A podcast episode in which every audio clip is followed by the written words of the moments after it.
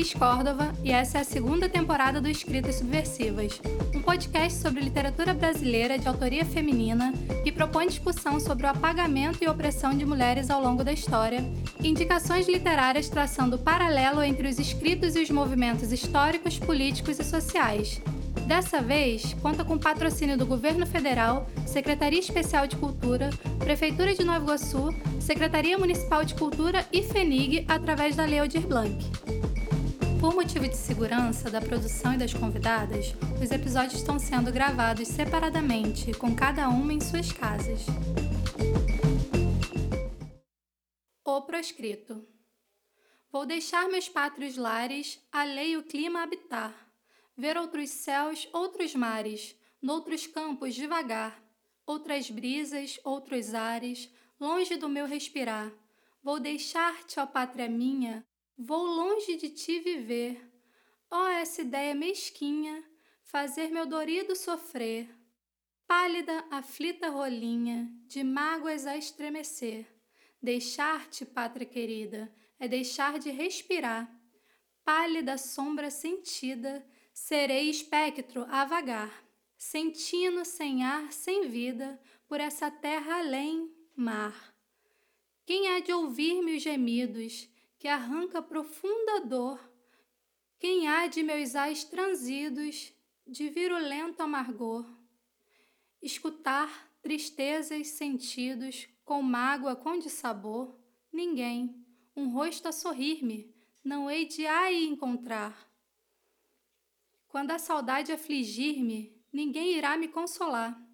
Quando a existência fugir-me, quem há de me prantear? Quando sozinho estiver, aí a noite a cismar, da minha terra sequer não há de brisa passar, que agite todo o meu ser com seu macio ondular. Cantos à beira-mar, Igupeva, primeira edição atualizada 2017, página 4, 5. Abrindo os caminhos da segunda temporada do Escritas, no primeiro episódio falaremos de Maria Firmina dos Reis. Nascida em São Luís do Maranhão em 11 de março de 1822, filha de Leonor Filipa dos Reis e ausência de nome de seu pai em seus documentos. Ficou órfã aos cinco anos quando mudou-se para a Vila de São José de Guimarães, Viamão, continente da capital, pela Baía de São Marcos, onde sua tia materna a acolheu. Professora, exerceu o magistério ao longo de muitos anos, chegando a receber o título de mestra régia. Com 25 anos, em 1847, Maria passa a ocupar, por meio de concurso público, a cadeira de instrução primária na cidade de Guimarães, no Maranhão. Se aposenta no início da década de 1880, fundando a primeira escola mista e gratuita do Maranhão em Massaricó, uma das primeiras do país, a escola funcionou durante dois anos e meio, uma vez que a professora se viu obrigada a suspender suas atividades.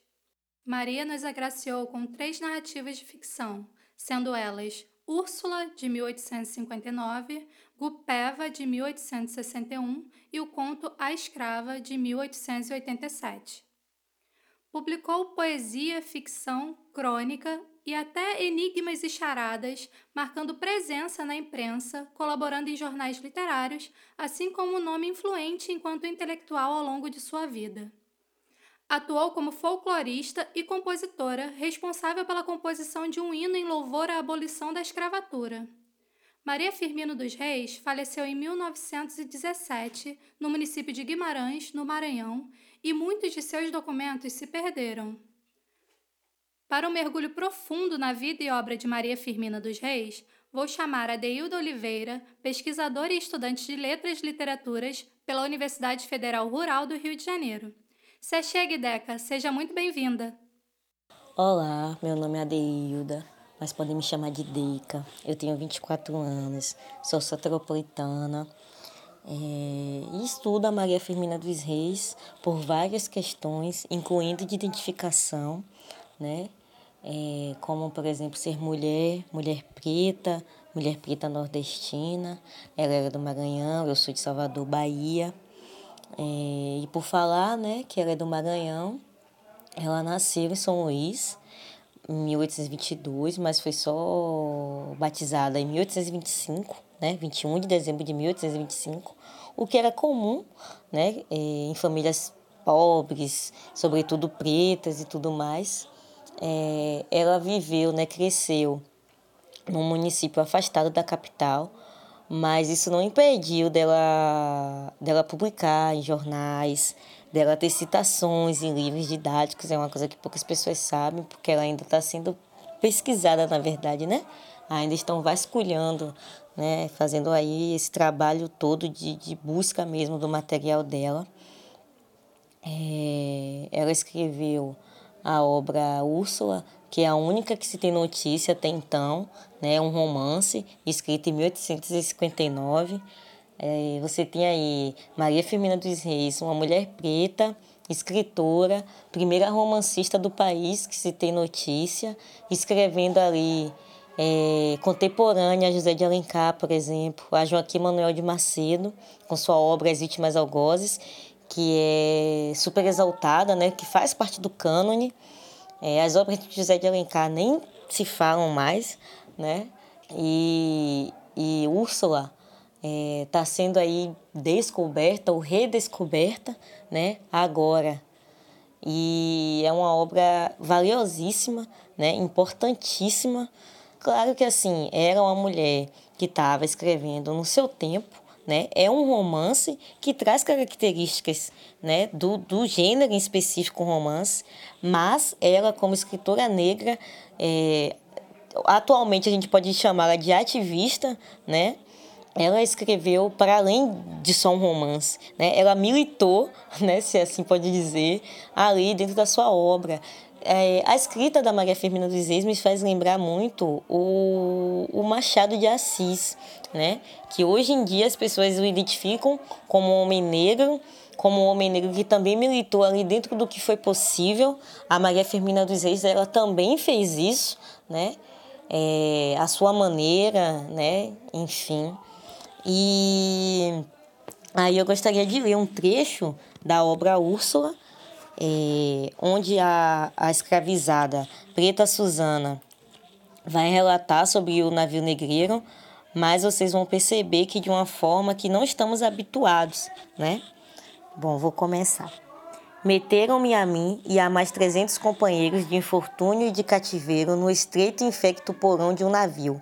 Trinta dias de cruéis tormentos e de falta absoluta de tudo quanto é mais necessário vida passamos nessa sepultura, até que abordamos as praias brasileiras.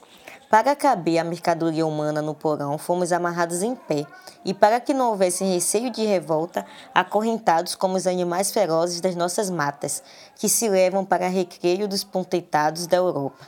Davam-nos a água imunda, podre e dada com mesquinhez, a comida má e ainda mais porca. Vimos morrer ao nosso lado muitos companheiros e a falta de ar, de alimento e de água. É horrível lembrar que criaturas humanas tratem a seus semelhantes assim e que não lhes doa a consciência de levá-los à sepultura asfixiados e famintos. Bom, a primeira característica né, que vemos aí é, que diferencia de autores brancos, de autores brancos racistas, é que personagens negros escravizados possuem nome. É uma característica inovadora de Maria Firmina dos Reis. A gente tem na obra Úrsula Preta Susana e o escravizado Túlio. São pessoas que, além de terem nomes, têm fala. Isso é totalmente novo né? no campo do romance, no campo aí da literatura brasileira.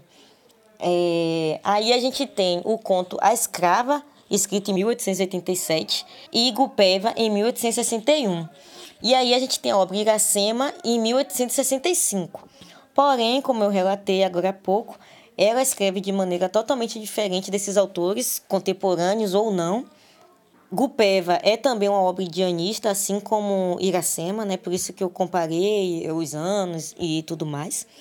E aí eu vou ler um trechinho onde o, é, o narrador, né, enfim, fala sobre o pensamento do francês que levou épica, né, embora.